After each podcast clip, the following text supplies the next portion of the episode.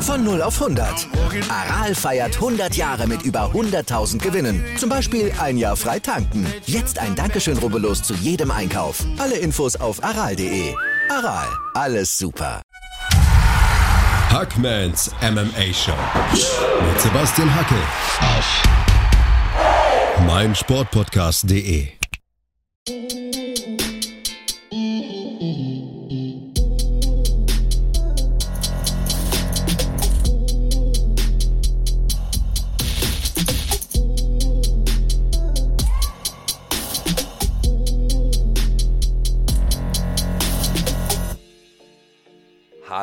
herzlich willkommen zu einer neuen Ausgabe.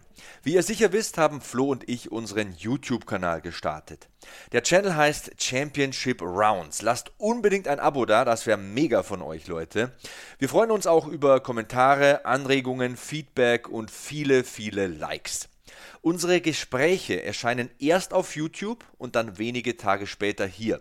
Ihr könnt also den Podcast natürlich weiterhin hören, aber jetzt kommt's, ihr solltet trotzdem regelmäßig auf unserem Channel vorbeischauen, denn dort gibt's viele exklusive Inhalte, die über die reine Audiospur nicht so funktionieren. Also, abonniert die Championship Rounds auf YouTube, genießt den Podcast und damit viel Spaß mit der neuen Episode. Yo, ihr sexy Biester, ihr seid wieder hier bei den Championship Rounds. Es ist wieder ein bisschen Zeit für Qualitäts-MMA-Analyse und Flo hat auch sein äh, sexy Lächeln aufgesetzt heute. Ein interessanter Beginn. Ähm, ja, genau dafür ist Zeit. Freut mich schon wieder mit dir zu quatschen. Wie geht's dir? Mir geht's sehr, sehr gut. Ich war pumpen heute und ich bin diese Woche 30 Kilometer gelaufen. Drei Kilo vom Weihnachtsspeck sind schon wieder weg. So soll es sein. Hast also auch am eigenen Sexappeal gearbeitet? Natürlich ist Sexappeal 9000. Bei dir alles frisch? Was gibt's Neues? Bist du schon Millionär? Äh, auf einem guten Weg dahin natürlich. Ne? Also ja, man muss ja immer den, den Weg dahin machen. Ich habe letztens meine erste Steuererklärung abgegeben. Also da werden auf jeden Fall auch Millionen zurückkommen an Steuerausgaben. Ähm, nee, was gibt's bei mir Neues? Nicht viel. Mein Arbeitsalltag ähm, trottet wieder dahin, aber ähm, alles Gute. Noch bin ich gestärkt aus dem Urlaub gekommen und das neue Jahr kann energetisch ähm, voranschreiten. Ja, es beginnt mit einem klasse MMA-Event am kommenden Wochenende. Da gibt es ja die UFC Fight Night, Cater gegen Chikaze. Wir möchten uns heute ein bisschen mit den Maincard- und Prelim-Kämpfen beschäftigen. Und dann haben wir natürlich noch eine spannende Frage in der heutigen Ausgabe.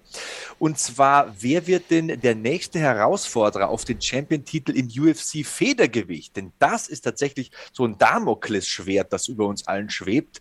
Und wir fragen uns, wen trifft es denn? Wobei trifft es eigentlich auch nicht ganz, weil ein Damoklesschwert ist ja was Bedrohliches. Wenn es dich da trifft, ist es ja eher ein Ritterschlag. Ne? Also wer der, darf den Alexander Wolkanowski herausfordern um den UFC UFC-Champion-Titel im Federgewicht. Max Holloway ist ausgefallen, verletzungsbedingt, wird wohl ein paar Wochen Pause benötigen und sich zurückkämpfen müssen. Es wird also ein neuer Kandidat gesucht und wir gehen heute der Frage auf den Grund, wer das sein könnte. Aber zunächst, bevor wir die Kristallkugel auspacken, wollen wir ein bisschen Prognose betreiben, was denn am kommenden Wochenende geschehen könnte, Flo. Und ihr da draußen, ihr könnt uns auch mal sagen, wie seht ihr das? Was gibt es denn am kommenden Wochenende? Welche Siege habt ihr vorne? Wie könnte das ausgehen? Benutzt die Kommentare Kommentarspalte und bei der Gelegenheit, falls ihr es noch nicht gemacht habt, lasst da gleich noch ein Abo da. Ja? Das wäre ein super Vorhaben. Ja, spannende Frage. Wie du gesagt hast, wir kommen später dazu, aber ähm, auch so bleibt die Karte, also unabhängig von der Frage, ist natürlich auch jetzt einfach eine sehr relevante Karte. Viele Duelle auch, ähm, die ja ähm, die, die, Titelkämpfer auch beeinflussen könnten, vor allem in den niedrigen, niedrigeren Gewichtsklassen, sowohl bei Männern als auch Frauen.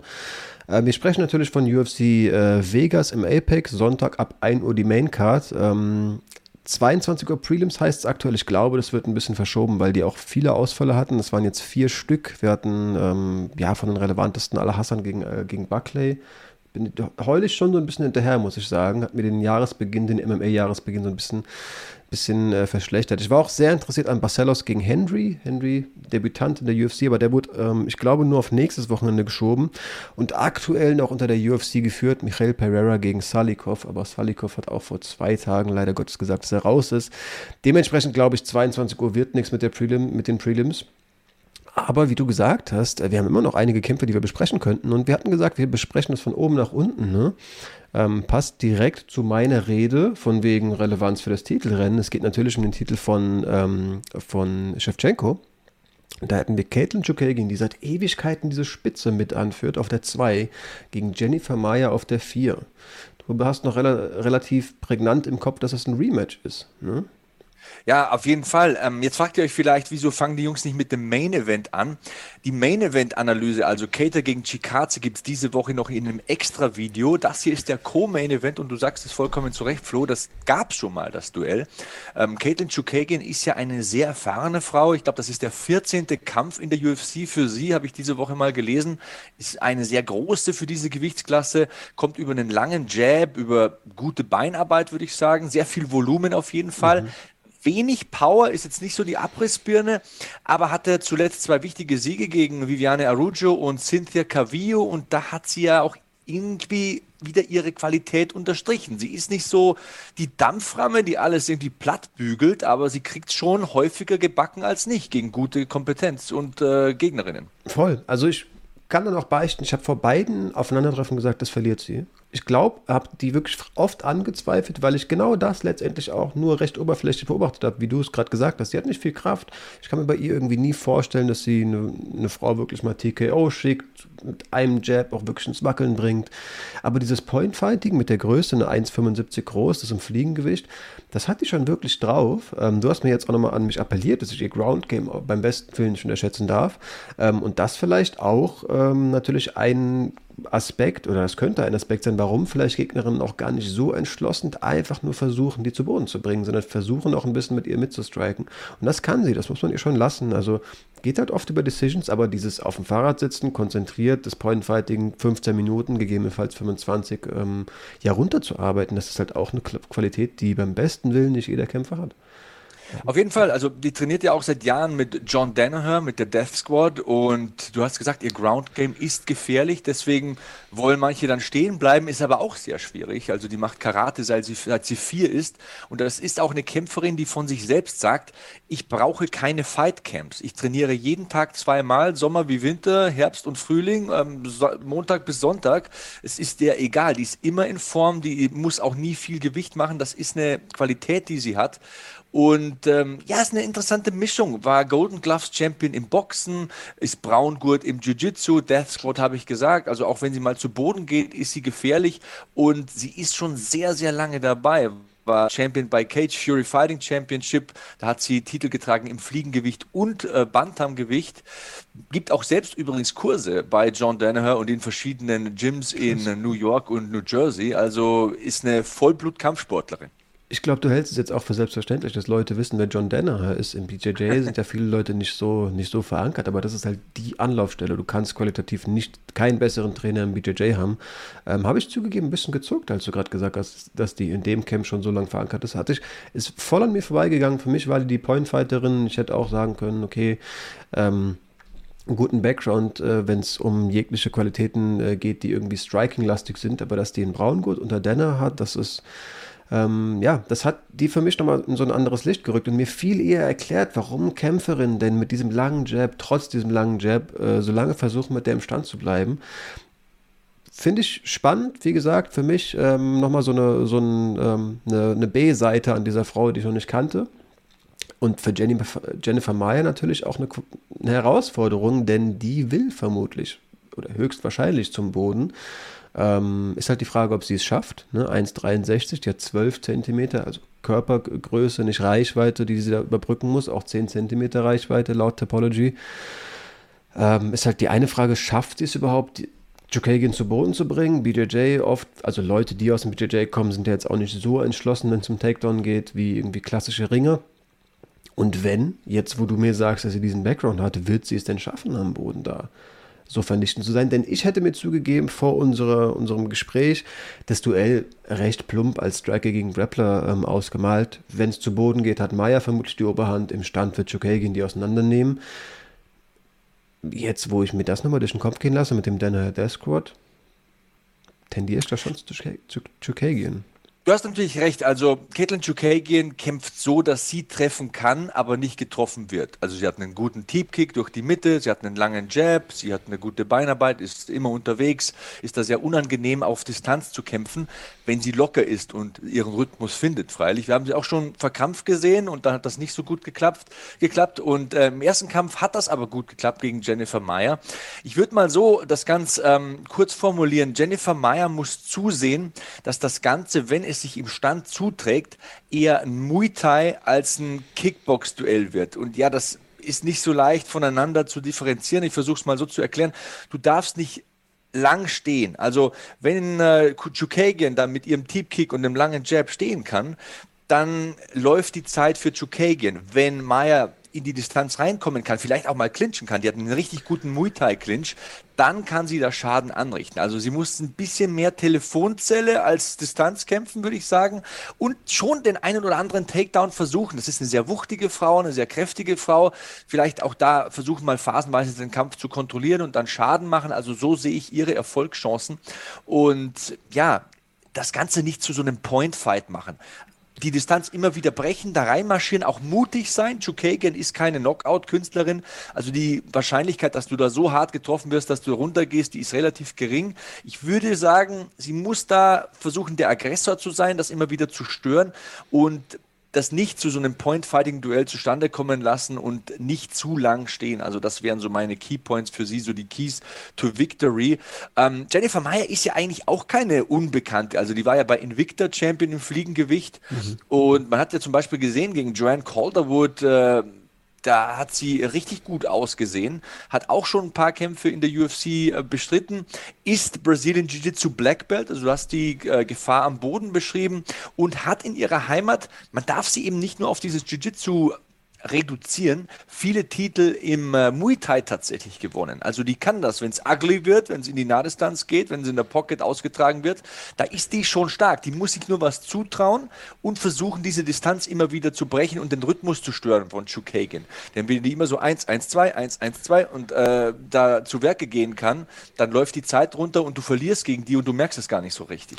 Ja, ja, so kommt es mir wirklich ganz, ganz oft bei den Gegnerinnen vor. Ich meine auch, mich jetzt daran zu erinnern, dass äh, Shevchenko Chukagian ja auch viel mit Knien aus dem Clinch verletzt hat. Ähm, ja, ist ein guter Weg zum Erfolg, denn im, in der Pocket auf eine Brawlerei wird die sich ohnehin nicht einstellen ähm, wollen.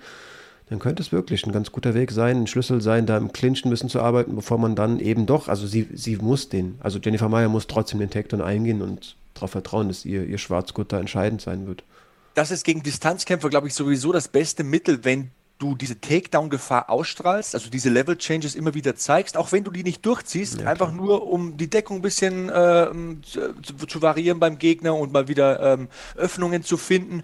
Und ich glaube, die größte Trumpfkarte von Maya ist tatsächlich, dass sie physisch einfach ein bisschen bulliger, kompakter ist. Chukagan ist lang, ist grazil, hat eine super Ausdauer, tolles Cardio, bewegt sich schön, ist richtig filigran, aber ja, so, wenn es um Körperkraft geht, um Clincharbeit, sich die Underhooks holen, ich glaube, da ist Maya bulliger, giftiger und da kann sie ihre Szenen holen. Das hat sie im ersten Kampf verpasst, da hat sie viel zu lange gewartet, da war sie viel zu abwartend. Das darf sie dieses Mal nicht verkehrt machen. Klingt gut. Ähm, Bauchgefühl, schafft sie das? Ich weiß, du bist Kommentator und du musst nüchtern bleiben. Das ist separat zu betrachten. Hier kannst du Privatperson Sebastian Hackel sein. Ich sage, dass Caitlin Chukagian für mich die knappe Favoritin ist in diesem Kampf, auch aufgrund des Erfahrungsvorteils und ich sehe bei Chukagian einfach mehr Möglichkeiten, diesen Kampf zu gewinnen. Bei Maya ist es so, wenn dieses Muay Thai und dieses Clinchen und diese Arbeit am Zaun vielleicht verbunden mit einem Takedown nicht klappt, dann wird sie da nicht rankommen, dann wird die Zeit zu kurz. Das ist ein Drei-Runden-Kampf. Du hast nicht ewig mhm. Zeit, um da die irgendwann dann die, äh, die gehen dann irgendwann die Mittel aus. Also ich sehe mehr Waffen bei Chukagan, ich sehe mehr Erfahrung bei Chukagan, ich sehe auch besseren Fight-IQ, was Anpassungen betrifft bei Chukagan. Und das soll aber nicht heißen, dass Jennifer Meyer nicht die Qualität hat die hat sie ja, um in dieser Division vorne mitzuspielen. Und dazu musst du halt auch mal eine Caitlin Chukagan schlagen, vor allem im Rückkampf. Gehe ich mit. Im Titelkampf sah sie besser aus, aber ich bin auch eher bei Chukagian. Styles make fights. Wie bitte? Styles make fights. Sowieso. Ähm, und das macht natürlich, wenn man, wenn man unsicher, sich unsicher ist, ist das dann doch auch immer wieder ein gutes Zeichen für ähm, interessanter Kampf. Bleiben wir in der Gewichtsklasse, wechseln quasi nur das Geschlecht ähm, und gehen zum dritten Kampf von oben. Ähm, vermutlich, wir hatten ja Michael Pereira eingeplant, aber jetzt wird es vermutlich ähm, kurz davor noch Brandon Royval gegen Rogerio Bonturin sein. Gutes Ding, wenn du mich fragst. Ähm, ja. Brandon Royval gerade so ein bisschen auf der ja, ähm, Niederlagenserie, was für mich aber auf dem Papier deutlich schlechter aussieht, als er ist. Ähm, ein guter Mann, auch sehr groß fürs Fliegengewicht, tatsächlich gleich groß wie Chukagian, auch 1,75 groß. Ähm, guter Grappler, auch so ein, ja, Killerinstinkt ist irgendwie so ein plumpes Wort, aber das wirkt wie ein kühler Kopf im Oktagon, ähm, vor allem für sein Alter, 92er Jahrgang. Gut, blutjung ist er jetzt auch nicht mehr, aber ähm, kein absoluter Veteran. definitiv. Aber Rogerio Bontorin ist tatsächlich merke ich jetzt erst beim, beim Sprechen über diesen Kampf, dass es da deutliche Parallelen geht. Auch kleiner, auch bulliger, vermutlich der bessere Grappler. Ähm, läuft der Kampf ähnlich und sind die Qualitäten ähnlich verteilt? Also für mich ist schon Brandon Royval hier der Favorit, der leichte Favorit. Er ist so ein unermüdlicher Actionfighter. Also der geht von Sekunde eins an nach vorne, will Kämpfe entscheiden, ist auch mit dem großen Knall in die UFC gekommen. Also der Debütsieg damals ist mir hängen geblieben gegen Tim Elliott. Da hat er sich mhm. direkt in die Top Ten katapultiert. Und nach dem Kampf hat er dann gesagt, ey Leute, ich habe nicht mal ansatzweise gezeigt, was ich drauf habe. Das hat mir Lust gemacht. Also das zeigt mir, ey, da ist ein Typ, ausgezeichneter Grappler, hat keine Angst, äh, sieht sich sogar selbst als Striker, also äh, obwohl das Jiu-Jitsu ausgezeichnet ist, ähm, hat damals in dem Kampf in 20 Sekunden irgendwie, haben mich den, den ersten, ich weiß gar nicht, gegen wen der war. Ich habe mir einen Kampf von ihm angesehen, als er in der UFC debütiert hat, habe ich damals sein Debüt kommentiert und da hat er in 20 Sekunden drei verschiedene Submissions gezeigt. Also da hat er agiert wie so ein Wilder irgendwie. Dann ging es wieder hoch, dann hat er da irgendwie alles rausgehauen, was er im Stand hatte. Das hat mir imponiert. Und auch die Geschichte hinter dem Mann ist ja auch immer was, was ich gerne erzähle. Der hat mit dem Kampfsport angefangen, weil er sich gegen seinen Bruder durchsetzen wollte. Wurde immer vom Bruder verhauen und ist in ein Kampfsport-Gym gegangen. Das ist irgendwie eine geile Geschichte. Und jetzt ist er BJJ Schwarzgurt. Striking entwickelt sich. Also das ist wirklich einer, der nicht auf Zeit spielt, der keine Angst vor Takedowns hat. Der geht nach vorne, der kickt, der schlägt. Wenn du ihn zu Boden bringst irgendwie, dann versucht das halt mit Grappling zu richten. Also ist einer, der konstant angreift, auch vom Rücken aus. Und hat einen witzigen Spruch gebracht, auch, ähm, weiß nicht, bei Embedded oder so hatten sie das mal, hat er gesagt, ich kämpfe, als hätte ich ADS, also, also hätte ich Aufmerksamkeitsdefizit. Ich hau einfach alles raus, ich schlage, ich kicke, ich grapple, ich schmeiße Submissions hoch, es darf nur nicht nichts passieren, dann läuft es nach meinem Plan. Klingt sehr wahnsinnig, aber passt auch zu den Geschichten, die ich über ihn im Kopf habe. Ich google gerade nochmal nicht, dass ich mich täusche, aber ich glaube, über ihn gibt es auch so Kimbo-Slice-artige Hinter, äh, Hinterhofschlägereien. Also die hat er wohl auch mal in der Freizeit gemacht. Und es ist doch auch der, der im Oktagon immer so sehr ruhig ist und auf keinen Fall irgendwie einen Callout machen will und an sich wie so ein sehr introvertierter Junge wirkt. Da verta ja. vertausche ich nichts, ne? Dan Hardy hat mal über ihn erzählt, dann kriege ich die Geschichte richtig zusammen. Ich hatte gerade richtig Sorge, dass ich das über den falschen Jungen erzähle, aber natürlich ist es Brandon Royval, dass er ihn wohl irgendwann mal interviewt hat, im Rahmen von BT Sports, glaube ich, und ihn gefragt hat, wie warst du denn so als Kind? Und hat erzählt so in seinem Podcast, dass er erwartet, gut, der wird eh nichts erzählen, weil er ja sonst auch immer so ein introvertierter Junge ist. Und so, ja, du, ich hatte eine gute Kindheit. Ich habe immer ähm, mit meinem Kumpel vor anderen Schulen gesessen, habe ich mir immer einen ausgesucht, gegen den ich dann kämpfen will. Und denn Hardy guckt ihn so, erzählt es so ein bisschen verwirrt und sagt so, hä, wie, gegen den du kämpfen willst? Ja, ich bin halt zu dem hingegangen, habe mich mit dem gehauen. Sprich, ein Kind, das einfach nur Streit gesucht hat und Lust hatte, sich zu schlagen. Und dann sagst du den Hardy, okay, ich habe es nicht ausgesprochen, aber in dem Moment war, haben so für mich zwei Puzzleteile zusammengepasst. Ach, deswegen ist er so ruhig, der ist ein Psychopath.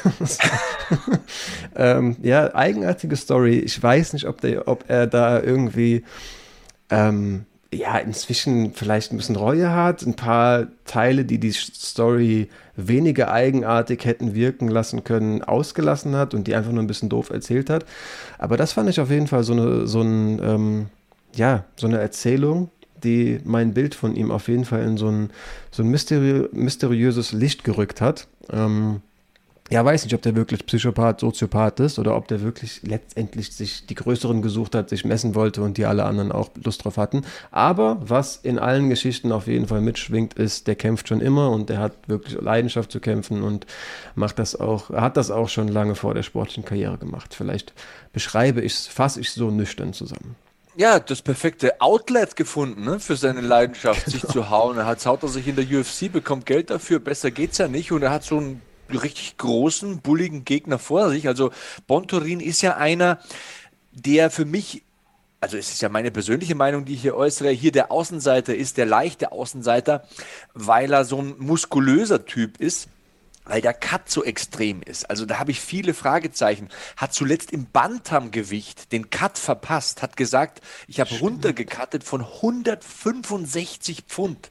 Alter Schwede, überleg dir das mal, stell dir das vor, der macht das wieder so, das sind dir 125 Pfund, wir sprechen hier vom Fliegengewicht, dann müsste der 40 Pfund machen in so einer kleinen Gewichtsklasse. Also wenn man davon ausgeht, dass er am Tag der Waage 125 oder 126 dann eben mit dem Pfundtoleranz wiegen muss, das ist ja fast ein Drittel vom Körpergewicht, dass der da loswerden muss, wenn man von dem Menschen spricht, der da auf der Waage steht. Das ist schon ein Verhältnis, das für mich ein Missverhältnis ist, wo ich viele Fragen habe, wo ich mir auch denke, je älter der wird, desto weniger weniger oft wird der das schaffen können. Das und da habe da habe ich viele rote Flaggen. Ich weiß, der ist physisch stark, aber der taucht immer in sehr vielen unterschiedlichen Formen und Gestalten auf. Einmal ist er super gut und ähm, kann sein Jiu-Jitsu etablieren und ein anderes Mal gast er halt irgendwie hart oder so und verpasst das Gewicht, obwohl er in der Gewichtsklasse höher kämpft. Da habe ich zu viele Fragen und da ist für mich Royval der, von dem ich ein konstanteres, prägnanteres, fixeres Bild irgendwie im Kopf habe, das qualitativ irgendwie doch hoch ist, obwohl er jetzt zweimal verloren hat, muss man jetzt auch mal sagen, gegen Brandon Moreno und Alejandro Pantoja kannst du auch mal verlieren tatsächlich.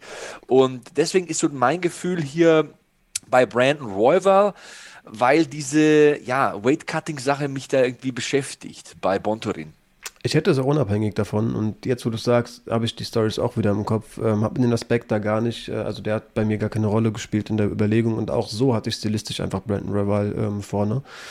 Ja, ich glaube, er ist der rundere, rundere Kämpfer. Ich schätze nicht, dass er in dem Kampf, also schon möglich, schließt es jetzt nicht aus, aber ich glaube nicht, dass es da sein Grappling sein wird, aber der weiß auch im Stand auf jeden Fall ähm, mit seinem Körper umzugehen und schätze, das wird ähm, ja ein Kampf, in dem er Bontorin im Stand dominieren wird. So von ja, meinem ersten Bauchgefühl, ja. Hätte ich jetzt auch gesagt, Montorini ist natürlich ein Bulle. Also wenn der fit ist, wenn der ideal vorbereitet ist, wenn der Cut gut läuft, dann äh, zwingt er dir sein Game auf und äh, drückt dich runter und beschäftigt und hält dich da auch mal. Also das kann auch so ausgehen, aber ja, das, das lässt mir, das lässt mir keine Ruhe. Das geht mir nicht aus dem Kopf. Also wenn einer da so ein ja, Manko mitschleppt und so ein Fragezeichen mitschleppt, da tippe ich dann einfach mal dagegen. Aber das soll jetzt nicht heißen, dass das kein guter Kämpfer ist. Hat ja viele, viele Jiu-Jitsu-Titel in Brasilien gewonnen auf okay. Staatsebene und äh, ja, in seinem Bundesstaat. Deswegen, ja, auch eher ein klasse Kämpfer. Das wird ein richtig gutes Matchup. Glaube ich auch. Äh, könnte für mich tatsächlich auch so ein Showstealer werden. Also auf dem Papier ähm, hat es Potenzial wirklich hätte sonst halt immer gesagt, Barclay Al-Hassan, Michael Pereira ist immer für viel, viel gut, aber wenn man jetzt mal ganz pessimistisch ist, vielleicht ist es immer möglich, liefert das Main Event nicht oder ist halt nach einer Minute vorbei oder so. Das könnte für mich der Fight of the Night werden. Ich bin sehr gespannt, aber natürlich bin ich an sich auf dem Papier sehr unwahrscheinlich. Ich glaube, das Main Event liefert schon. So wollte ich jetzt nicht wirklich schon zwischen den Zeilen ähm, deutlich machen, dass ich Pessimist wäre. Was natürlich auch immer schnell ähm, aussehen kann, gleichermaßen könnte es eine Schieberei werden, sind, äh, wenn zwei ähm, Kämpfer im Schwergewicht aufeinandertreffen, die ganz klar striking-lastig sind, ähm, wie zum Beispiel Jake Collier und J Chase Sherman. Chase Sherman, glaube ich, mit einem Bare-Knuckle-Background. Ähm, auf jeden Fall ein harter Hund, der Spaß dran hat, sich mit anderen schweren Jungs Fäuste um die Ohren zu hauen. Glaubt nicht, dass er schnell zu Boden geht. Wenn er verloren hat, dann in jüngster Vergangenheit auch über Decision. Aber ich weiß auch nicht, ob Jake Collier den 15 Minuten lang fordern kann. Was sagst du, stilistisch? Ich muss sagen, ich kann es ganz schlecht einschätzen. Das ist halt so ein Coin. Ich würde sogar sagen, dass Jay Collier der Favorit ist gegen Chase Sherman, weil der meiner Meinung nach intelligenter kämpft, okay. der bewegt sich mehr und der agiert defensiv verantwortungsbewusster. Ähm, Sherman ist einer, der gern in die Telefonzelle geht, das ist mhm. so sein Modus operandi, das ist so sein Naturell, da verfällt er auch wieder zurück in diese Strukturen, auch wenn der Gegner was anderes vorgibt. Und deswegen hätte ich hier vom Gefühl Jake Collier vorne, aber die Geschichte von Sherman müssen wir schon auch erzählen, glaube ich. Also das ist wirklich ein interessanter Typ. Ähm, auch eine gute Geschichte tatsächlich. Also hat ja, ihr merkt, ich bin der Geschichtenonkel hier von uns beiden, ähm, hat ja nach seiner Zeit als College-Football-Spieler so einen so ein Ventil gesucht für seinen sportlichen Drive. Hat nicht ganz für die NFL gereicht, aber wollte halt irgendwie weiter Sport machen und ist eben seit acht Jahren MMA-Profi. War dann von 2016 bis 2018 in der UFC, drei Niederlagen in Folge, wurde entlassen, hat sich dann äh, das Kreuzband auch noch gerissen, obwohl der äh, UFC-Vertrag quasi ähm, aufgelöst wurde, hat da den, nicht nur den Job verloren quasi als UFC-Fighter, hat sein Haus verloren, stand vom kompletten Scherbenhaufen seines Lebens und hat sich dann zurückgekämpft. Du hast gesagt, hat Bärnackel-Fights bestritten, hat dann auch einige MMA-Fights durch K.O. in der ersten Runde jeweils gewonnen und dann hat das Telefon wieder geklingelt, dann hat er eine Chance äh, bekommen und hat dann dieses Comeback genutzt äh, mit einem K.O.-Sieg gegen Isaac Villanueva. Und ja, mittlerweile arbeitet er nebenher auch als Feuerwehrmann und ähm, hat dann zu seinem UFC-Debüt, das ist, das ist sich eingebrannt bei mir, hat er gesagt damals, wurde er gefragt im Oktagon, ich glaube, glaub, wer, wer war es denn? Was, was Paul Felder damals? Irgendeiner hat ihn halt gefragt, wie sich das anfühlt, jetzt wieder zurück in der UFC nach so einer krassen Story und jetzt gewonnen per K.O. Und er sagt, das ist wie wenn man sich so eine Zehnerpackung Chicken Wings bestellt und dann merkst du, hey, da sind elf drin, aber du sagst nichts. fand ich halt super geil, so diese Beschreibung. Ja, schöne Geschichte auch. War mir gar nicht bewusst. Ich habe das mit dem Bare Knuckle Boxing auf dem Schirm gehabt, aber zugegeben nicht viel zu der Persönlichkeit Chase Sherman ähm, parat gehabt. Ja, Comeback Stories. Es ist irgendwo ungerecht so Top-Athleten gegenüber, die einfach eine Bilderbuchkarriere hinlegen, nie wackeln, nie mal kurz irgendwie, ja, stolpern, Karrierestep ähm, nicht erwischen und abstürzen. Aber man liebt halt als Zuschauer diese Comeback-Stories. Also es ist ungerecht einem, keine Ahnung, Anthony Joshua gegenüber, aber dass Tyson Fury Alkoholiker war und übergewichtig war, das macht seine Geschichte Leidenschaft, also mehr Leidenschaft verbunden, wenn man, wenn man ähm, ihn gewinnen sieht. Es macht die Siege größer und ist vielleicht nicht so groß wie die Tyson Fury ähm, Geschichte, aber gut, sein Haus verlieren, das ist jetzt auch keine Kleinigkeit. Ähm, ja, da brennt irgendwie das Fanherz so ein bisschen, schlägt da ein bisschen höher. Da brennt man ein bisschen mehr für. Ja, Tyson Fury ist ja auch eine super Geschichte, die du da ansprichst. Also wollte sich ja tatsächlich sein Leben nehmen, hatte 40, 50 Kilo zugenommen, war wirklich am Ende und viele Leute denken ja, wenn du so unantastbar bist oder irgendwie in der Öffentlichkeit stehst oder eine Person des öffentlichen Lebens bist, dass du dann irgendwie anders bist oder dass dein Leben anders ist. Nee, jeder hat seine schlechten Zeiten oder hat vielleicht auch irgendwie mal depressive Phasen oder so. Wichtig ist immer, glaube ich, dass man sich das eingesteht und dass man daran arbeitet. Und momentan lese ich zum Beispiel das Buch von Mike Tyson, was ja auch super krass ist. Also, wo du dir denkst, alter Schwede, Also das, das ist wirklich Stoff für 20 Lebensgeschichten irgendwie. Mhm. Äh, der war auch ganz oben, ganz unten, ganz oben, ganz unten und jetzt hat er es irgendwie wieder rausgeschafft in seinen 50ern und wirkt irgendwie sehr gefasst. Also ja, der Kampfsport, glaube ich, ich weiß nicht, wie du das siehst, aber bringt, glaube ich, auch immer diese Persönlichkeiten irgendwie wieder hervor. Auf jeden Fall. Kampfsport ist halt auch einfach ein Sport, wo eher Jungs aus schlechten Verhältnissen aufgrund häufig von Perspektivlosigkeit ähm, anknüpfen und ihre Perspektive drin sehen. Das macht halt allein dann einen Aufstieg an die Spitze, einen erstmaligen, ähm, ja, groß. Gibt selten eigentlich Kämpfer aus guten Elternhäusern. Wir kommen tatsächlich später zu einem. Und das ist voll die Ausnahmegeschichte, deswegen ist es der Rede wert. Ähm, natürlich fall, fallen dann viele Jungs in alte, alte Muster oder bleiben trotzdem immer in denen gefangen. Ähm, und das ist, glaube ich, so ein Grund, warum man es im Kampfsport ganz häufig liest, dass Leute dann eben auch in Probleme geraten. Natürlich auch, sicherlich können ganz, ganz viele Leute trennen, dass das ein sportliches äh, Aufeinandertreffen ist und dass kein Austragen von persönlichen Problemen ist und auch kein adäquates Mittel bei einer Diskussion, bei der du keine Worte mehr findest, ist. Aber natürlich gibt es auch einfach Mindsets, die nicht gut verarbeiten können, dass ihr Lebensunterhalt ist, Leuten ins Gesicht zu schlagen. Also dementsprechend natürlich auch immer solche Schatten, Schattenseiten wie, keine Ahnung, Festnahmen und so weiter. Und ich glaube, was halt auch ganz viele Persönlichkeiten so ein bisschen durchdrehen lässt, ist halt auch, das hatten wir ja auch öfter mal das Gespräch zu Champions, wie verrückt es ist anzunehmen, dass es, also, dass du der Beste bist und diese Rede, ja es gibt immer einen stärkeren und du wirst immer deinen Meister finden, dass die ja eigentlich jedem auf den Weg gegeben wird und es gibt halt die Aus, eins, zwei Auserwählten, die ihr Leben lang sagen können, ihr habt ihn bis jetzt nicht getroffen, nee, ich bin der Beste. Und ich glaube, das macht halt auch, wenn du dann ein Junge aus dem Block bist, der plötzlich stinkreich ist und sich halt auch für den König der Welt hältst und jeden Tag irgendwelche Berater an den Socken hast, die dir sagen, wie toll du bist. Klar, ist das natürlich auch einer der Faktoren, warum manche Menschen dann auch unschöne Geschichten erzählen. So ist es. Ähm, verlieren wir noch ein paar Worte zum Gegner, zu Jay Collier, der ja mein ausgewiesener Favorit ist in diesem Duell. Ähm, der war Champion im Mittelgewicht bei RFA. Das ist auch eine super lustige Geschichte. Also, wenn ihr Jay Collier noch nie gesehen habt, merkt euch das. War Champion im Mittelgewicht. Wenn ihr den seht am äh, Samstag oder Sonntag, wie man es ja auch nennen wird, äh, je nachdem, ähm, wann es ihn trifft. Ja, der, nach 0 Uhr ist dann schon Sonntag. Mhm. Ähm, Jay Collier kratzt so an der 265 Pfund Marke inzwischen. Ähm, bewegt sich aber immer noch wie ein Mittelgewicht. Bewegt sich sehr viel, kämpft intelligent, ist nicht unbedingt eine Knockout-Maschine Maschine, obwohl er ein Heavyweight ist, ist ein ganz passabler Kämpfer tatsächlich, würde ich sagen. Vielseitiger als sein Gegner, gefällt mir defensiv sehr gut und mhm. wenn man sich defensiv verantwortungsvoll verhält in dem Kampf, ergeben sich offensiv früher oder später Möglichkeiten. Deswegen habe ich das Gefühl, dass er besser ausgestattet ist für dieses Duell. Ich bin ehrlicher Mensch, ich habe mich nicht allzu sehr stilistisch mit den beiden beschäftigt. Ähm, Dementsprechend könnte ich jetzt einfach blind sagen, ja, sehe ich auch so, sehe ich auch so, aber das ist nicht meine Art. Ähm, ich bin gespannt und lass mich gerne überraschen.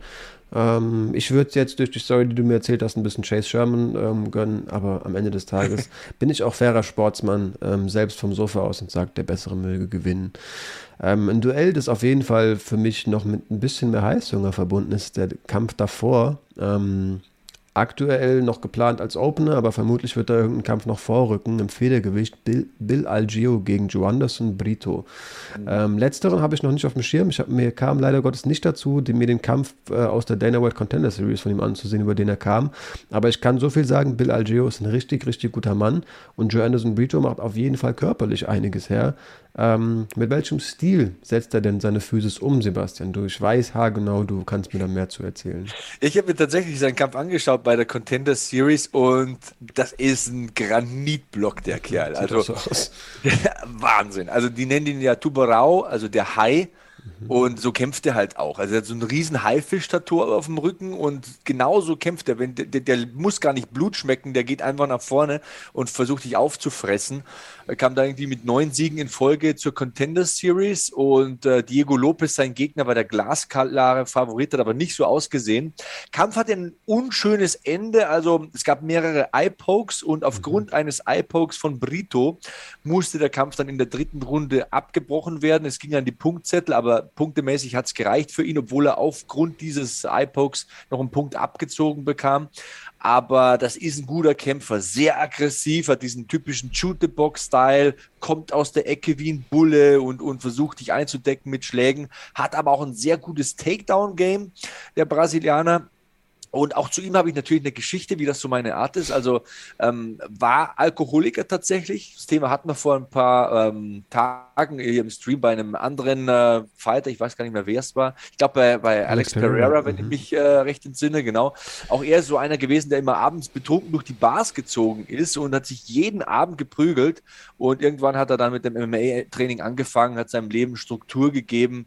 Und äh, was draus gekommen ist, ist ganz akzeptabel, wenn man das sich so ansieht sieht, hat dann noch eine Geschichte erzählt bei der Contender Series, so in diesem äh, Vorbericht, und hat gesagt, er war mal drauf und dran, sich mit zwei Typen in der Bar zu prügeln. Die hatten aber Waffen dabei. Und ein anderer, der nicht so besoffen war wie er, hat gesehen, dass die Waffen dabei hatten und hat ihn halt so weggezogen und hat ihn nach Hause gefahren. Und sieben Jahre später hat der Typ, der ihn damals nach Hause gebracht hat, ihm dann eine SMS geschrieben und hat geschrieben, hey, ich habe dich irgendwie ähm, im Fernsehen kämpfen sehen, cool, dass du dein Leben in den Griff bekommen hast. Und er wusste gar nicht mehr, wem die Nummer gehört.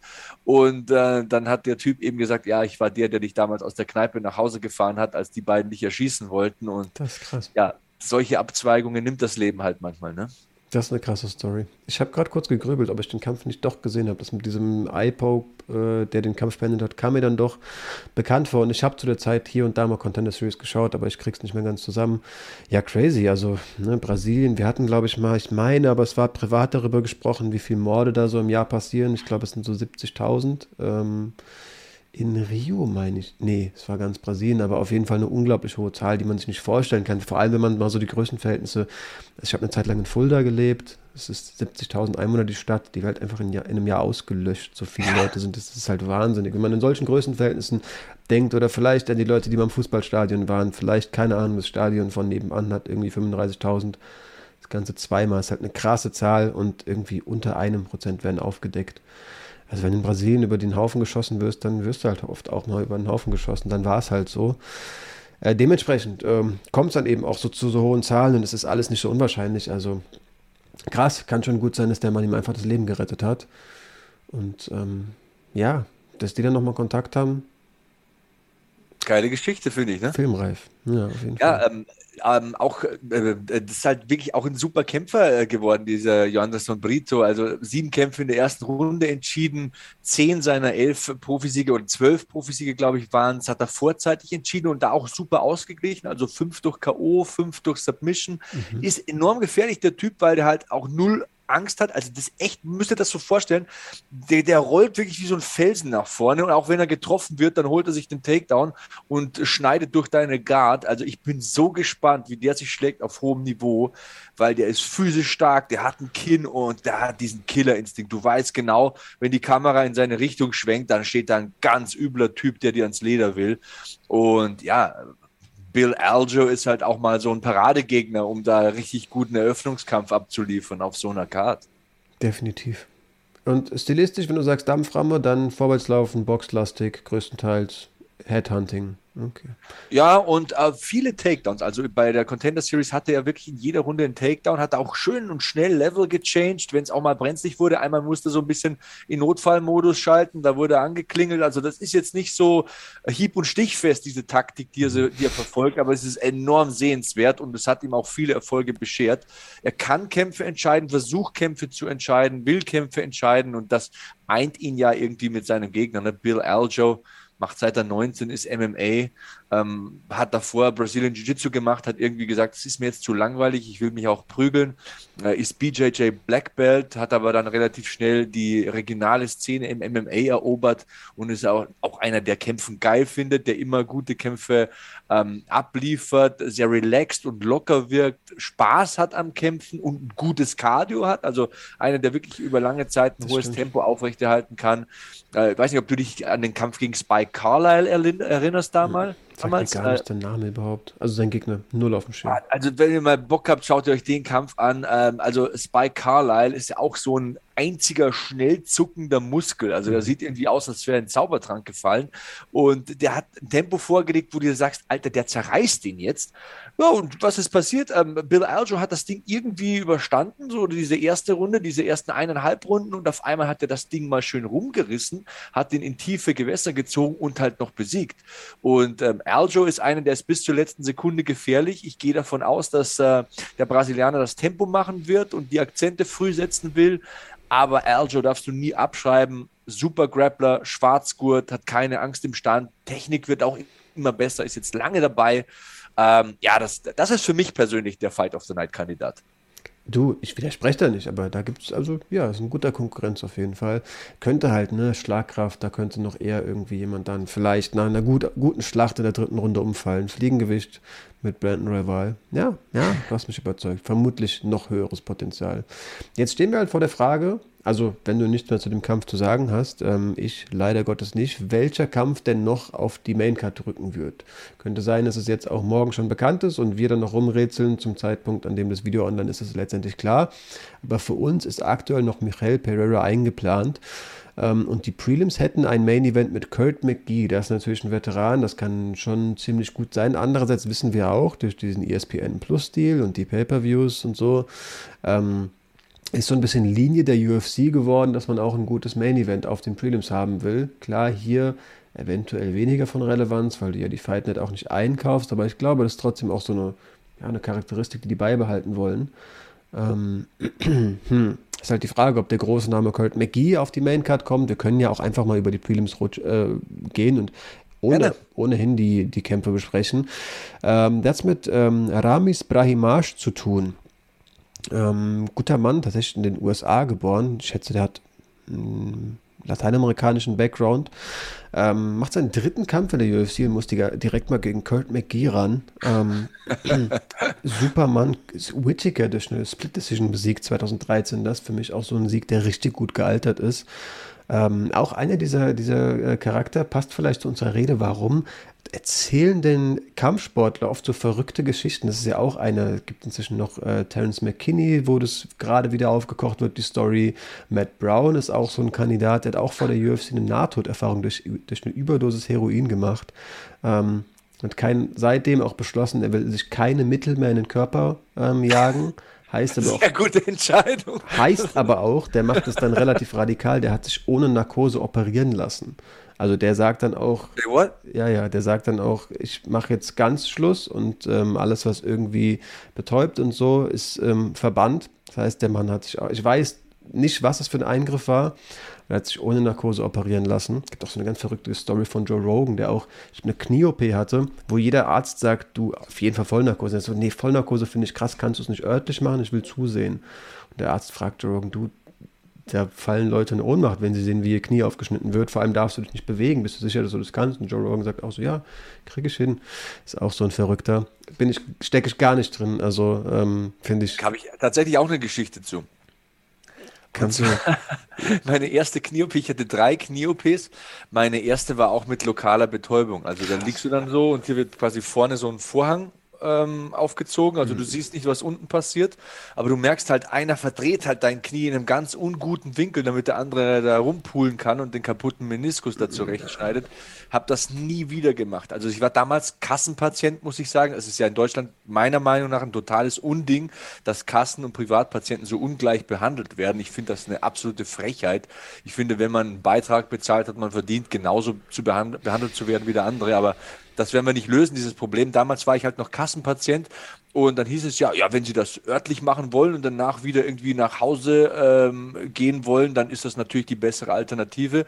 Bei Vollnarkose müssen wir Sie da, äh, da lassen irgendwie. Mhm. Da habe ich halt so mit meinen 19 Lenzen damals gesagt, gut, dann machen wir das so. Grober Fehler. Grober Fehler. Also never again, never again.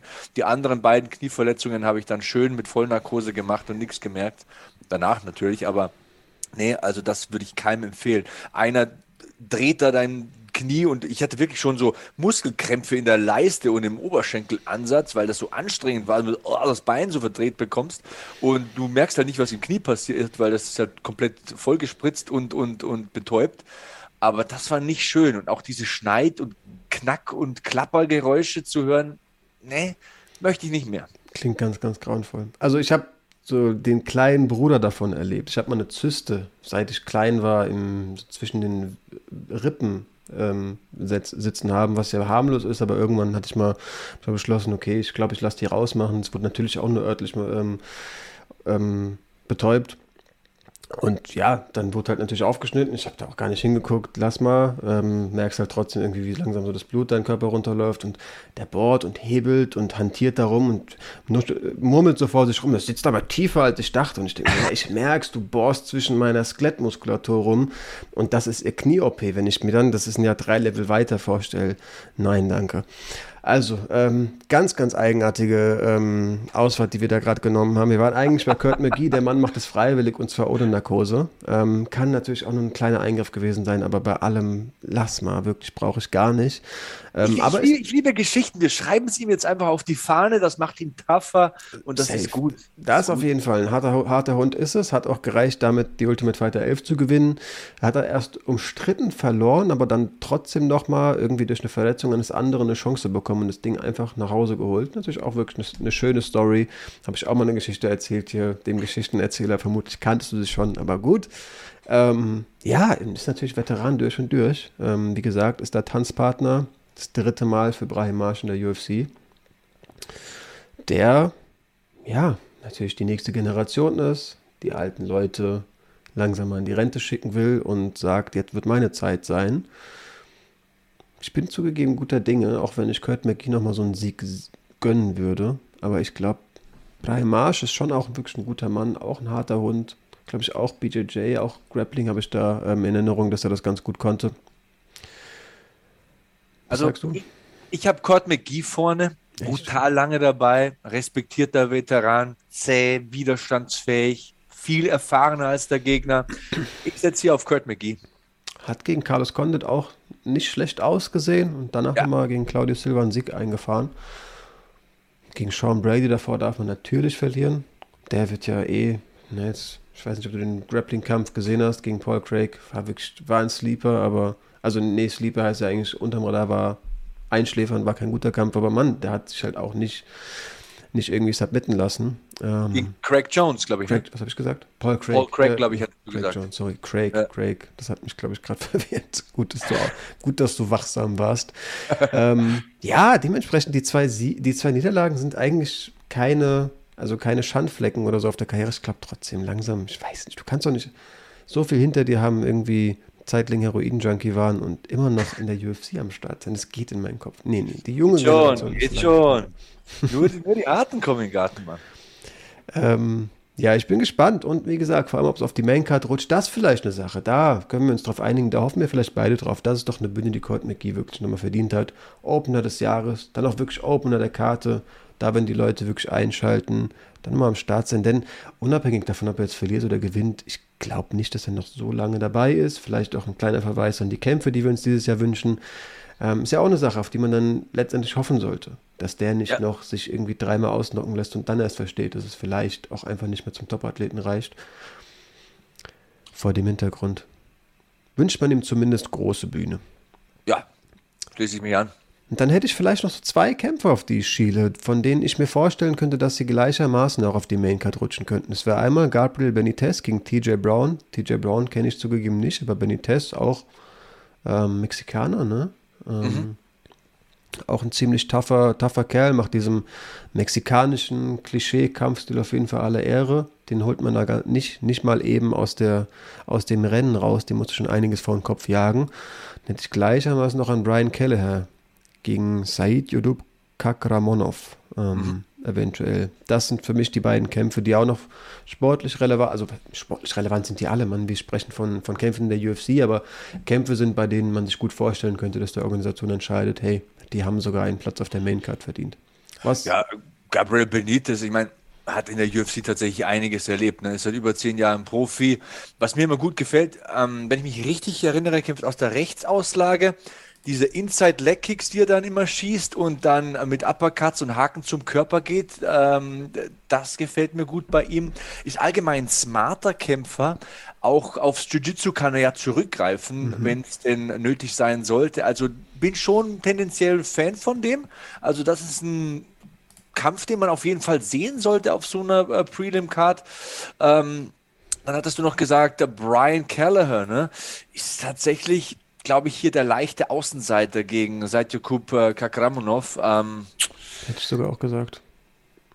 Also, ich weiß, Keller hat Spaß am Kämpfen, aber gegen Ricky Simone hat man zum Beispiel gesehen, dass er von einem starken Ringer auch mal deutlich zerlegt werden kann. Und Kakramonov ist ein sehr kompletter Kämpfer, ein solider Ringer, im Stand vielleicht noch nicht ganz klasse jetzt oder so ganz oben äh, anzusiedeln, aber für mich doch der Favorit hier in dem Kampf. Hat, ist man bei der PFL mit Umar Nurmagomedov über die Distanz gegangen. Ähm, das heißt was. Das heißt wirklich was, auch wenn du den Kampf verlierst. Ähm, das ist auch eine Art dritter Schlag. Ja, hätte ich auch gesagt, dass der Usbeke da vorne ist. Ähm, ja, Brian Keller ist auch, ist ein, auch sympathischer Typ, so auch, glaube ich, Kämpfer durch und durch, auch sehr beliebt bei, der, bei den richtig eingefleischten, vor allem amerikanisch, ähm, amerikanischen MMA-Heads. Ich glaube auch, das wird diesmal nicht reichen. Natürlich, auf der großen Bühne ist sein Gegner noch nicht allzu ähm, erfahren. Der hat sich auch mal vor der UFC gegen Aska Askarov gekämpft. Nee, Aska Aska ist es, sorry. Aber der ist doch auch inzwischen in der UFC, oder? Aska, ja, Aska? ja. ja ähm, diese UFC Octagon Jitters, die sind ja wirklich real. Und ähm, das ist tatsächlich, ähm, wo wir es gerade sagen, vielleicht ein guter Moment, um diesen Eröffnungskampf der Prelims anzusprechen. Ich habe es mir hier auf Wikipedia geöffnet. Silvana Gomez Juarez gegen Vanessa Demopoulos, mhm. weil ähm, ja, Vanessa Demopoulos zum einen mal, äh, die hat ja keine Angst, die ist aggressiv, die ist zäh, ähm, wurde zwar gegen JJ Aldridge deklassiert, hat aber nie aufgegeben. Ähm, aber Silvana Gomez Juarez habe ich gegen Lupi Godinez gesehen und okay. die wurde komplett aufgefressen und dominiert. Also die war total nervös, die war fahrig und das ist mein Punkt, warum ich es anspreche, weil du mich darauf gebracht hast. Die hat eigentlich sehr viele gute Siege in der Bilanz stehen, die hat auch wirklich eine ordentliche Bilanz, aber da hat man diese Octagon Jitters komplett gemerkt. Also die hat das Konzept verloren, die wurde wirklich völlig zermalmt und, und aufgefressen in dem Kampf, wo ich mir gedacht habe, hey, der kommt eine mit so einer guten Bilanz und die bedeutet was, da stehen schon ein paar Namen drin, die man kennt Echt? und hat dann überhaupt kein Land gesehen. Deswegen würde ich auch sagen, da in diesem Eröffnungskampf vom Gefühl her Vanessa Demopoulos bissiger, giftiger, ähm, hat gezeigt, dass sie in der UFC tatsächlich ein gewisses Potenzial entfalten kann glaube, ist hier die leichte Favoritin gegen Silvana Gomez Juarez, wenn man den Kampf hier noch abfrühstücken will. Sehr gerne. Ich habe auch da wieder Ehrlichkeit ähm, beide noch nicht auf dem Schirm, aber ich ähm, werde die Karte vermutlich vor allem Jahresopener. Ich bin ausgehungert, ich werde vermutlich jeden einzelnen Kampf sehen und lasse mich gerne natürlich von, der, von deren Qualitäten überzeugen. Strohgewicht ähm, ohnehin wirklich ähm, gute, gute Klasse. Ähm, ich würde mir fast wünschen, dass die UFC sogar noch dieses Atomgewicht einführt. Es gibt oh, so ja. leichte Frauen und wenn man One schaut, die Qualität bei so niedrigen Gewichtsklassen der Frauen ist wirklich hoch eigentlich. Ja, klar. Also wenn jemand äh, in dieser Division äh, kämpfen will und äh, ja, es wird wahrscheinlich nicht so sein, dass man da das Gewicht jetzt leichter macht oder dass man irgendwelchen Leuten da Druck wegnimmt. Es wird vielleicht sogar ein bisschen Druck aufbauen, dann ist das schon eine sehr leichte Gewichtsklasse. Aber hey, ich bin immer für viele Divisionen, denn es ist nicht gut, wenn du 10 Pfund zu hoch kämpfen musst und es ist nicht so gut, wenn du 10 Pfund zu niedrig kämpfst. Oder ich bin ja tatsächlich teilweise für so Fünfer-Schritte. Ja. Ich wäre auch für eine Einführung zum Beispiel einer Gewichtsklasse zwischen 155 und 170. Ich finde, das ist ein zu krasser Sprung. Ja. Und ähm, ja, je mehr Gewichtsklassen, desto besser. Das ist meine Meinung. Viele sagen, nee, das ist mir zu viel, das wird mir zu unübersichtlich. Ich bin der Meinung, dass man es vielen Kämpfern leichter macht, die Entscheidung dann abnimmt und dass viel mehr Kämpfer viel mehr Potenzial entfachen können. Deswegen bin ich total dafür. Safe, ja. Du, Gewicht im Kampfsport ist einfach auch so ein, so ein leidiges Thema, das nie weg sein wird. Es wird immer irgendwie eine Frage sein, wie versuchst du das fair zu machen, wie versuchst du allen gerecht zu werden und trotzdem den Wettbewerb irgendwie attraktiv zu lassen, werden wir sicherlich auch. Ne? Es wird Wochen geben, in denen mal irgendwie nicht allzu viel los ist und wir gerne mal auch Diskussionsrunden, philosophische. Talks, ähm, vielleicht auch in größerer Runde oder so machen können. Ähm, Wäre auch so eins der ersten Themen, die mir da einfallen würde. Aber ja, Einführung von mehr Gewichtsklassen natürlich irgendwie so die offensichtlichste äh, Maßnahme, wie man es den Leuten da eher recht machen würde.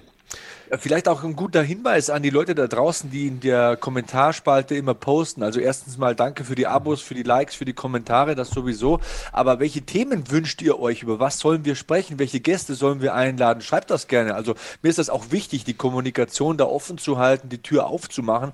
Ich finde, wir sind beide Fans. Also auch wenn ich das Zeug kommentiere und selber Kampfsport mache, sehe ich mich ja immer noch als Fan. Und wir machen es ja als Fan für Fans. Deswegen, hey, ähm, schreibt uns alles, was euch auf der Seele brennt. Mhm. Ja, und auch wirklich gute, gut, dass du das gerade immer machst. Auch meinerseits danke an. Wir kriegen wirklich jetzt schon viele sehr nette Nachrichten. Schon zwei Leute die Bereitschaft erklärt, dass sie direkt ein Abo abschließen wollen und uns finanziell unterstützen lassen, stützen ja, wollen. Cool. Natürlich, wenn, dann wollen wir euch einen Mehrwert bieten. Einfach nur als Danke uns irgendwie 5 Euro überweisen lassen. Das bin ich mir sicher. Wir haben uns nicht abgesprochen, aber das willst du nicht, das will ich nicht. Ähm, aber ja, macht liebend gerne so weiter. Wir lesen das alles, wir wissen das alles ähm, zu schätzen. Und wenn sich wirklich jemand, ne, schönen Grüße an euch beide, wenn ihr euch den Kopf zerbrecht, wie wir uns unterstützen könnt, dann empfehlt uns. Euren Freunden, MMA-begeisterte Menschen gibt es jede Menge. Vor allem als MMA-begeisterter Mensch kennt man die doch. Ähm, und dann sind wir schon, würde ich sagen, erstmal wunschlos glücklich. Ja, genau. Äh, wir hätten noch zwei Kämpfe hier bei den Prelims. Ähm, ich könnte noch was dazu sagen, Flo, außer du, du hast eilig. Gerne, ich äh, bin dann ich habe nur noch einen auf dem Schirm. Ähm, ah. Dakota Bush ähm, gegen Borschew. Ähm, Ehrlichkeit nach wie vor, ich kenne beide Männer nicht. Ich höre mir liebend gerne an, was du in deren Lebensgeschichten so gefunden hast, was du stilistisch zu den beiden sagen kannst, aber ich ähm, versuche mir nicht irgendwie heuchelnd ähm, hier Ahnung auszustrahlen und zu tun, als ob ich sie kenne. Nie gesehen.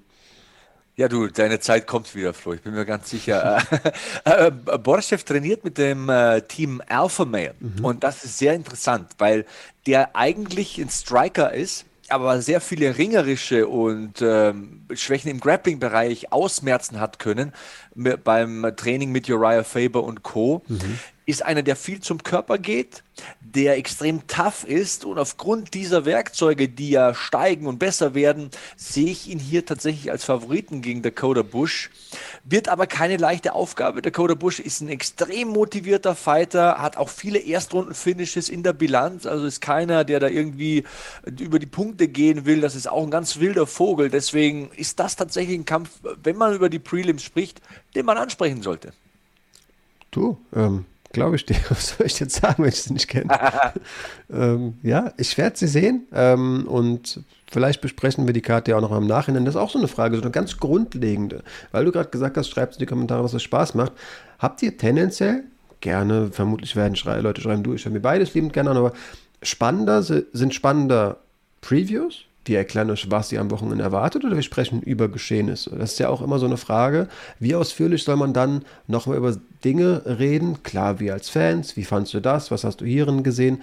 Aber so ein reines Nacherzählen ist natürlich ähm, ja nicht relevant. Ich persönlich ich bin ja auch Verbraucher, also Verbraucher, Fan gleichermaßen, Konsument von anderen Podcasts. Ich finde halt Previews deutlich, ähm, deutlich spannender. Und bin generell auch einfach interessiert daran, ob Leute denn Spaß daran, daran haben, ob im Nachhinein selbst über Prelims-Kämpfe nochmal sprechen und ich dir vielleicht sagen kann, Mann Sebastian, da hast du aber zu Recht einiges versprochen. Das war ein ziemlicher Kracher, der Dakota Bush gegen Bolschew. Ähm, das liebend gerne auch mal in die Kommentare schreiben. Ja, auf jeden Fall. Ich muss tatsächlich sagen, dass ich meinen Podcast-Konsum sehr zurückfahre. Mhm. Ich versuche, meine Meinung nicht zu verfälschen. Manchmal mhm. hört man was bei dem Podcast und bei dem ja. und dann brennt sich das so ein und es ist eigentlich totaler Quark, was die erzählen. Es wird ja auch viel Quark erzählt in solchen Podcasts. Und äh, deswegen bei so einer Karte setze ich mich halt wirklich hin, schaue mir an, wen kenne ich. Die meisten kenne ich ja schon und weil ich sie zigmal kommentiert habe. Und die ich nicht kenne, die schaue ich mir genau an und bilde mir dann mein Urteil. Und wenn ich daneben liege, dann ist mir das auch recht, weil dann lerne ich was. Dann denke ich mir, wow, habe ich unterschätzt, Eben. wow, habe ich nicht gesehen, hey, habe ich nicht erkannt, äh, das Talent, die Fähigkeiten, die Skills. Deswegen, ähm, ja, so gehe ich daran an die Sache. Und äh, lange Rede, kurzer Sinn, wir haben noch einen Kampf, glaube ich. Ähm, und zwar habe ich hier gelesen bei den äh, hinzugefügten Kämpfen, also kürzlich hinzugefügten Kämpfen, Jamie Pickett gegen Joseph Holmes. Mhm, Stimmt, der ist noch dazu gekommen. Ja. Was auch nicht uninteressant ist tatsächlich. Also äh, Pickett ist ein guter Athlet. Der kommt mir irgendwie so vor, als würde der nur aus Armen und Beinen bestehen. Mhm. Ähm, also ist ein Mittelgewichtskampf. Der Typ sieht aus wie ein Light Heavyweight, extrem lang. Ähm, du hast wirklich, du suchst den Torso äh, vor lauter Armen und Beinen irgendwie. Äh, super Reichweite, auch krasser Athlet. Ähm, Joseph Holmes, den Gegner habe ich bei der Contender Series gesehen. Der kommt aus Dallas, glaube ich, hat über 20 Jiu-Jitsu-Turniere gewonnen und ist aber auch im Stand super unangenehm. Also ich glaube, Pickett ist deswegen der Außenseiter, weil das ein klassischer langer Striker ist und Holmes ist sehr vielseitig, kann auch am Zaun super arbeiten, hat äh, gute, unorthodoxe Takedowns im Arsenal. Also aufgrund des größeren Repertoires würde ich sagen, Joseph Holmes ist hier der Favorit. Das sollte aber ein munteres Kämpfchen werden bei Topology, Boxhandschuhe und auch ganz, also Boxhandschuhe kann ja typisches MMA-Training sein, aber hat so eine richtig klassische Boxerhose an. Also ich bin mir einfach nur anhand des Outfits sehr sicher, dass er auch einen Boxing-Background hat. Ähm, ja, körperlich machen sie auf jeden Fall beide einen sehr, sehr starken Eindruck. 1,93 im Mittelgewicht ist auch, also jetzt nicht. Ansage. Genau, ist jetzt nicht einzigartig, aber das ist schon eine Ansage. Das sieht man jetzt auch nicht alle Tage. Ähm, Jamie Pickett ähnlich, ne? 1,88.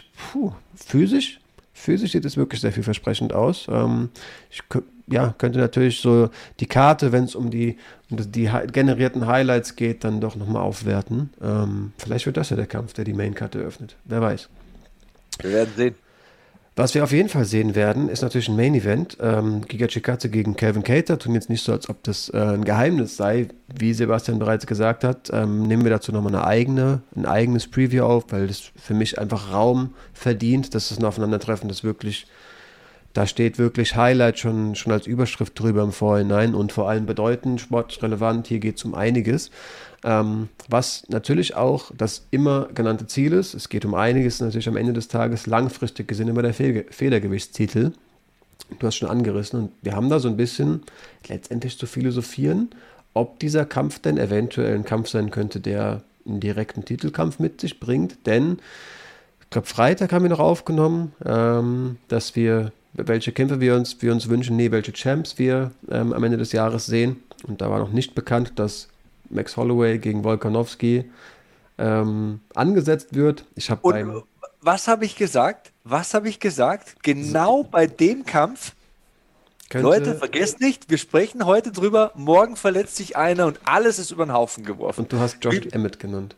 Genau, und habe schon mal Josh Emmett genannt, weil der halt wirklich geknallt hat dieses Jahr und, und, und äh, immer gefährlich ist und denkt mir, das ist einer, der ist immer ready. Und ich wollte, das ist, ich soll nicht falsch verstehen, ich will jetzt nicht furchtbar schlau klingen, aber das ist dieses Game. Das mhm. ist vor allem seit Corona die Nummer eins Fähigkeit, mit der Leute auf sich aufmerksam machen.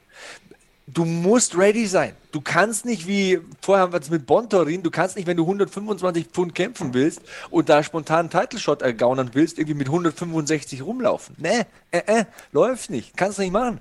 Aber es gibt Leute hier im Federgewicht, die sind ready. Von denen weiß man, die sind ready. Die sind geil drauf zu kämpfen. Die wollen den Champion kämpfen. Und jetzt kann vielleicht das Stündchen des einen oder anderen schlagen. Josh Emmett war, glaube ich, der Erste, der auf Twitter gewunken hat, geschrieben, waiting on the call. Und ich habe genau an deine Worte gedacht, mir gedacht, dieser Sebastian, ey, ich nenne dich Nostradamus, wenn das so passiert. Ähm, von da an, genau. Ähm, du hast ja auch ne, die, in die Glaskugel geschaut auf unserem Thumbnail. Das hat wirklich Hast du alles gut gemacht übrigens. Lob an den Flo. Ich möchte viele Herzen sehen in den Kommentaren. Videoschnitt und Thumbnails, das ist sein Ding und äh, macht er gut. Mhm. Danke, danke. Ähm, ja, das hat wirklich alles viel zu gut gepasst. Das Thumbnail, deine Rede und dann hat eben, wie gesagt, Max Holloway, der Kampf wird veröffentlicht. Das war echt ein wechselbare Gefühl und dann heißt du, Moment, ich habe mich, ja, der Vertrag war von irgendwie vor zwei Wochen hier und ich habe ihn unterschrieben, aber in der Zeit habe ich mich verletzt. War offenbar die Kommunikation mit der UFC nicht so direkt ähm, und das ganze Ding wird abgeblasen. Josh Emmett sagt, ich warte auf den Call.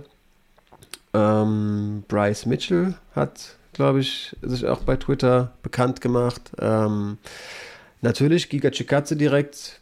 Ich bin der Nächste, sein Manager. Ali Abdelaziz auch ähm, mit Feuer hinterher. Da hat, glaube ich, eine achter Siegesserie, sehr aktiv. Muss man ihm natürlich, ihm natürlich beides lassen, weil er mein, ich glaube, Breakout-Fighter Nummer 3 oder so dieses Jahr. Hat einige sportliche Meter gemacht und vor allem war er medial immer sehr präsent. Ähm, hat dann auch ja, direkt gesagt, ich werde sein. Gleichermaßen ähm, Jair Rodriguez hat seinen Namen in den, in den Ring geschmissen. Henry Cejudo wollte mitspielen. Der will ja die ganze Zeit schon mit Alex Volkanovski in den Ring, wo ich mir auch denke, boah, Henry, komm. Ähm, von mir aus Piotr Jan oder geh nochmal ins Fliegengewicht, wenn du das schaffst. Glaube ich, schafft er gerade nicht, aber Alex Volkanovski, ich weiß ja nicht. Ähm, ja, die Liste ist auf jeden Fall lang und der Champ sagt, ich hätte ganz gerne den Korean Zombie. War für mich zum, zu Beginn erstmal so ein, okay, warum denn ihn? Interessant, hat mich ein bisschen gewundert, aber er ist halt der höchst gerankte Federgewichtler, der aktuellen Sieg auf dem Papier hat.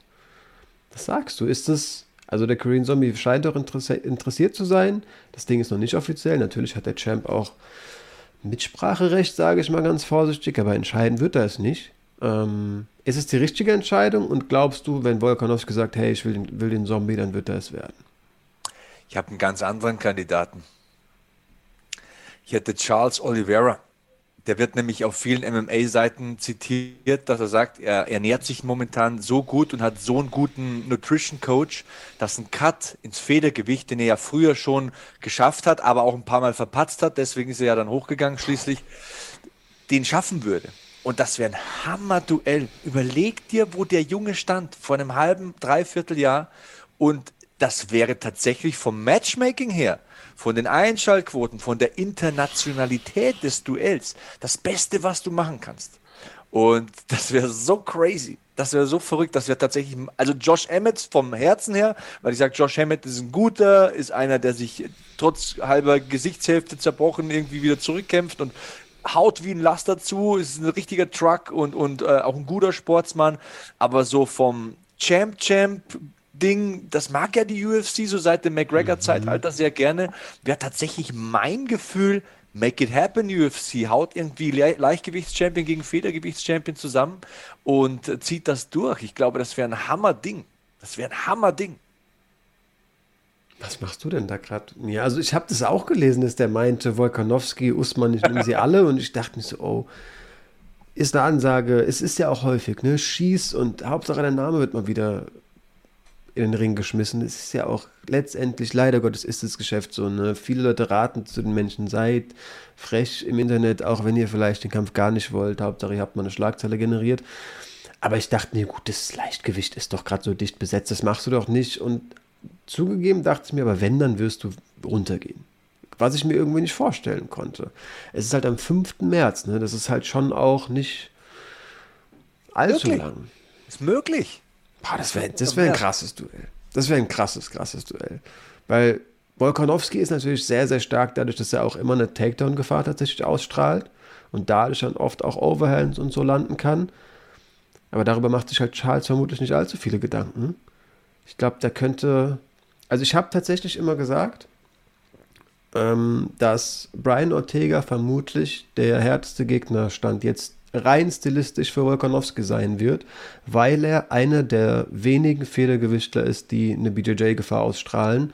Und in dem Moment, in dem Volkanovski gerne mal am Cage shootet und dann doch wieder die Overhand landet, um, um dich, wie wir gerade besprochen haben, äh, zu, zu, Jennifer Meyer, um dich eben noch äh, guessen zu lassen, was kommt denn da jetzt? Das macht Volkanovski super. Ähm, und Ortega ist halt der Mann, der dann den Nacken schnappt und dich vielleicht mit der Guillotine bestraft. Das sehe ich halt bei fast niemand anderem. Und vom Rücken aus sehe ich auch eigentlich im Federgewicht stand jetzt niemanden gefährlich, außer halt Ortega und den hat er besiegt. Ganz genau. Es war für mich fast klar, der, das Volume von Holloway ist niemals zu unterschätzen. Das ist ganz klar das zweitbeste Federgewicht der Welt. Aber neben den beiden habe ich eigentlich gesehen, wird Volkanovski Champ bleiben. Ähm, große Worte ist natürlich eine, eine leistungsdichte Division. Aber Oliveira würde natürlich ne, im Stand gut mitkämpfen. Besser als Ortega würde ich jetzt mal so weit gehen. Durch die lange Zeit im Lightweight Kraft mitbringen. Wäre viel größer, wäre viel länger. Gefährliches krass. Matchup. Gefährliches Matchup. Wäre ein richtig geiles Matchup. Und ich sage, ich will Brian Ortega dann nichts wegtun, aber dieser Mounted Guillotine, den hätte sich Charles Oliveira nicht nehmen lassen. Mit seinen langen, knochigen Armen wäre er da reingeschnitten, hätte ihn ausgechoked, hundertprozentig. Der hätte vielleicht nicht abgeklopft, aber da wäre es dunkel geworden. Ähm, das wäre ein richtig geiles Matchup. Wir können es gerne durchgehen. Also ich habe hier die Rankings aufgerufen. Volkanovski ist der Champion, Holloway ist verletzt, Ortega hat er besiegt, Rodriguez hat verloren gegen Holloway und war irgendwie auch in den vergangenen zwei Jahren sehr inaktiv. Das ist halt das Ding. Aber war sehr gut geschlagen.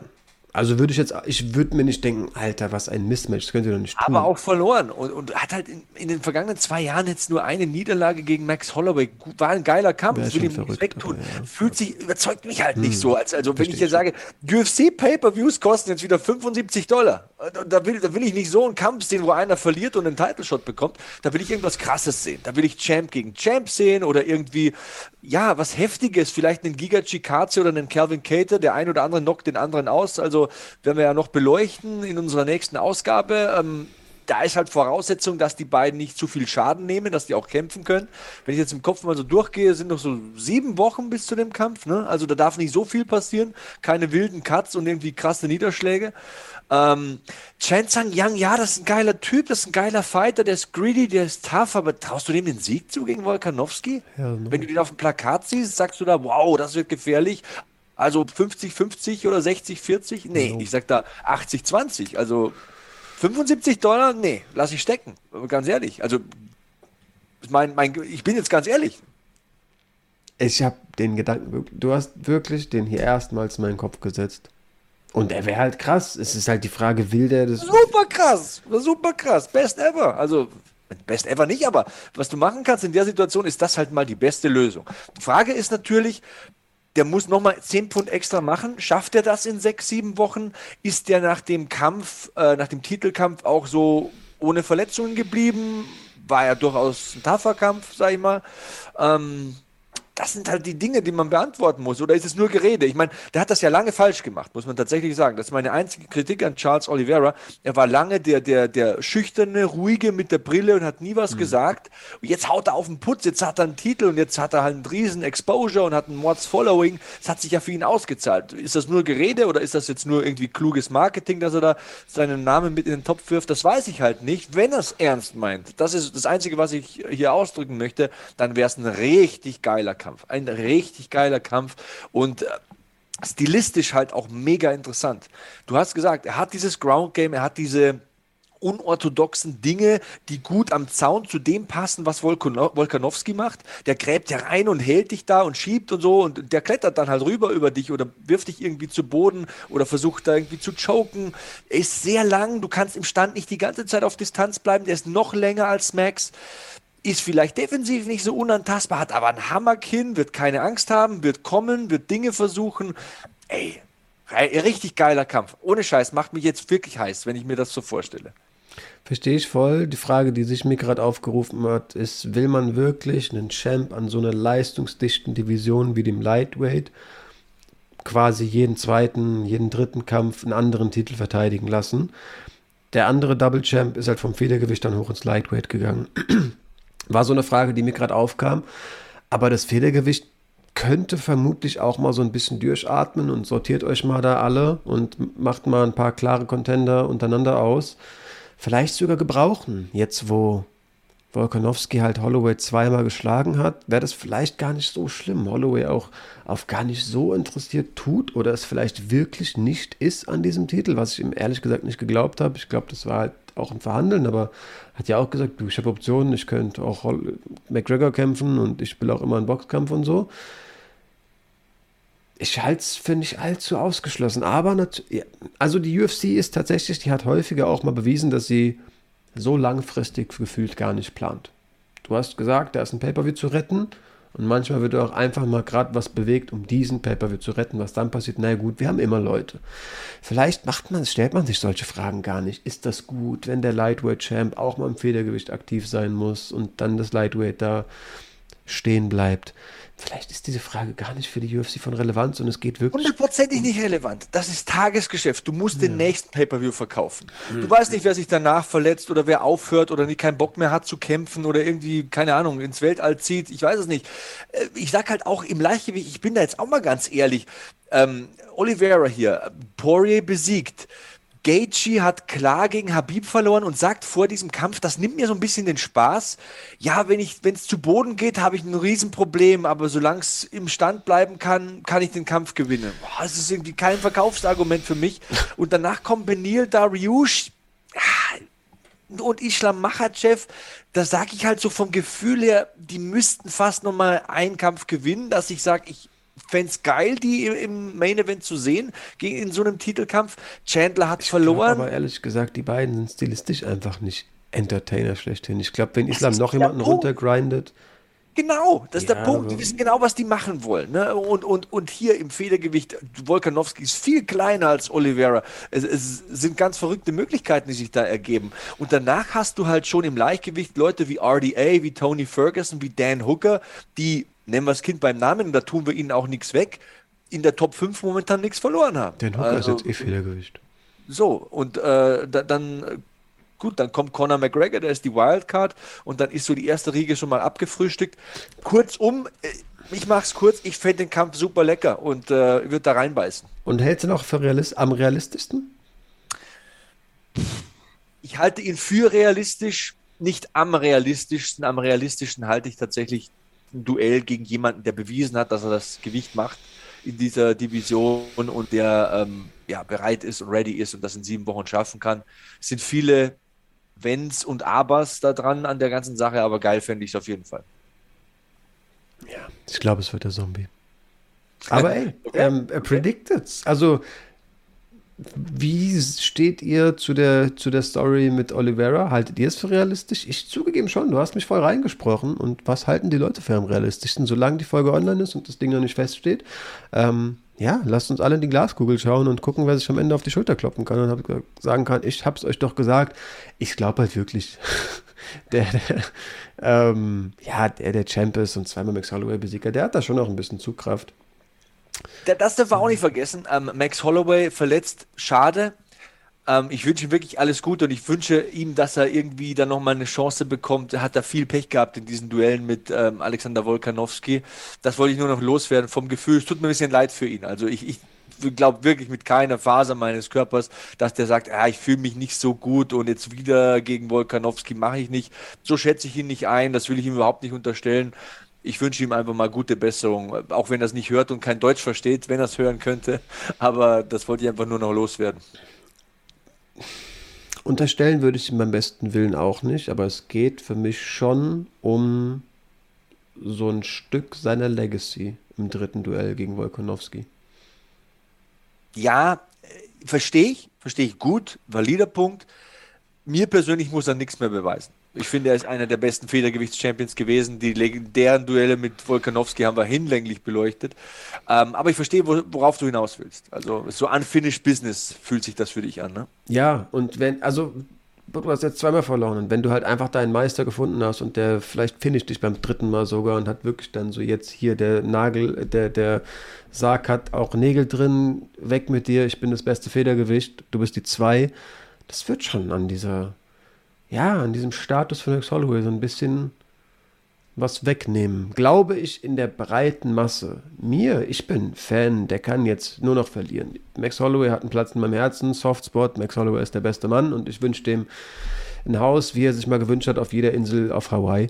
Aber ich glaube, so für den immer doof genannten Casual hätte das, also es gibt ja auch einfach Leute, die wurden 2018 MMA-Fan die wissen nicht, was für Schlachten Holloway schon gemacht hat und wie lange oh, der am Start ist. Aber ja. naja, ähm, was feststeht, Federgewicht war immer eine geile Gewichtsklasse, ist nach wie vor eine geile Gewichtsklasse und ähm, auch wenn es nicht um den Titel geht, haben wir verdammt gute Aufeinandertreffen. Du kannst, ich habe auch die Top 15 jetzt offen. Es sind auch so viele geile Aufeinandertreffen noch in Zukunft äh, geplant. Aber als allererstes sprechen wir über Giga Chikatze gegen äh, Kevin Cater in einem eigenen Video. Ich bin mal sehr gespannt, was du da stilistisch so ausgegraben hast und analysiert hast. Ähm, wir werden sicherlich auch die Lebensgeschichten erzählen. Zu den beiden kann ich auch ein, zwei Dinge erzählen. Ähm, freut euch als Zuschauer drauf. Ich danke an der Stelle einfach mal fürs Einschalten von diesem Video. Hoffe auch für, beim nächsten seid ihr am Start. Und ja, bedanke mich auch für deine Zeit, Sebastian. Äh, bei mir muss ich nicht bedanken. Ich bin ja froh, wenn ich über MMA reden kann ähm, als äh, vielbeschäftigter Mann und Familienvater so den Tag ausklingen lassen, ist für mich immer ein Gewinn. Danke an euch, danke für die Likes, für die Kommentare, für die Abos, für die vielen, vielen netten Direktnachrichten. Das treibt mir fast immer ein bisschen die Schamesröte ins Gesicht, aber es freut mich natürlich auch. Und ja, wir sehen uns beim nächsten Video. Lange wird es nicht dauern. Live von Ihrem Toyota-Partner mit diesem Leasing-Auftakt. Der neue Toyota Jahreshybrid. Ab 179 Euro im Monat. Ohne Anzahlung. Seine Sicherheitsassistenten laufen mit. Und ja, ab ins Netz mit voller Konnektivität. Auch am Start die Toyota Team Deutschland Sondermodelle. Ohne Anzahlung geht's in die nächste Runde. Jetzt los sprinten zu Ihrem Toyota-Partner.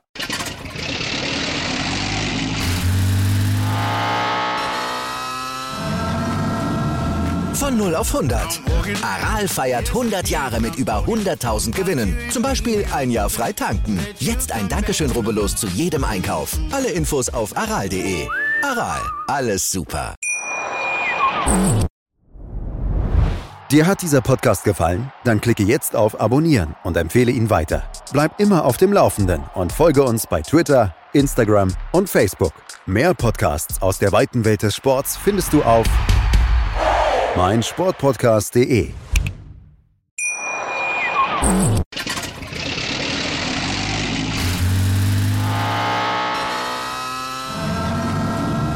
Von 0 auf 100.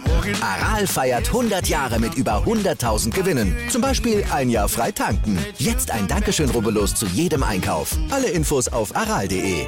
Aral, alles super. Wie viele Kaffees waren es heute schon? Kaffee spielt im Leben vieler eine sehr große Rolle. Und das nicht nur zu Hause oder im Café, sondern auch am Arbeitsplatz. Dafür gibt es Lavazza Professional. Kaffee am Arbeitsplatz, der genauso lecker schmeckt wie in eurem Lieblingscafé. Die perfekte Kaffeelösung für jede Art von Unternehmen. Klein, mittel, groß. Ihr habt auf jeden Fall einen Kaffee, der schmeckt. Die richtige Motivation für eure Arbeitstage. Alle Infos zu Lavazza Professional findet ihr auf lavazzapro.de mit allen Kaffeelösungen für euer Büro. Ich habe mich natürlich schockverliebt, weil die war wirklich ganz, ganz klein. So begann die Mensch-Hund-Beziehung zwischen Christina und Tierschutzhund Frieda. Und wie es danach, nach dem ersten Moment der Verliebtheit, so weiterging und welche Klippen es danach zu umschiffen galt, das hört ihr in der neuen Ausgabe von Iswas Dog, dem Podcast für harmonische Mensch-Hund-Beziehungen. Iswas Dog? Mit Malte Asmus. Überall, wo es Podcasts gibt.